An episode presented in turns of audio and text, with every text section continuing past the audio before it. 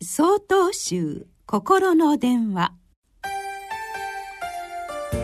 今週は「お釈迦様と例え」と題して茨城県安全寺染谷天秀さんのお話です。お釈迦様は説法の中で多くの例えを用いています。毒矢の例えというお経があります。題名の通り例えを用いています。マールンクヤというお弟子さんがいました。彼は世界には限りがあるのか無限なのか人は死後も存在するのかしないのかという問題について悩みこの問題が解決されなければ修行をやめお坊さんを辞めようとまで思い詰めていたのです。マルンクヤはその問いをお釈迦様に投げかけました。その問いにお釈迦様はこのように答えました。ある人が毒矢にいられたとしよう。彼の親友たちは医者を呼び手当てしようとするが彼は私をいた人はどのような人なのか。使われた弓はどんな弓なのか。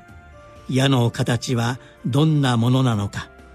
それらがわからないうちはこの矢を抜いてはいけない。と言ったとする。もしそうすると彼の体に毒が回り彼の命は終わるであろう。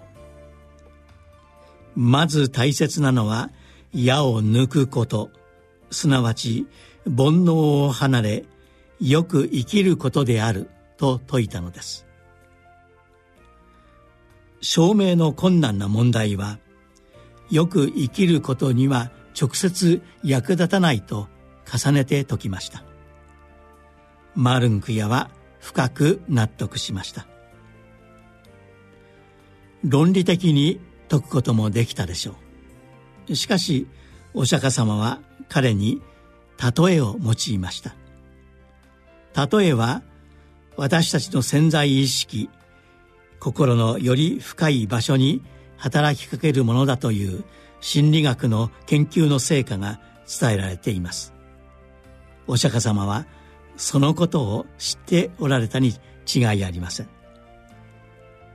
論理を超えた世界をお釈迦様は例えを用いて伝え人々の心を動かし生き方の変化を促していったのです。11月3日よりお話が変わります。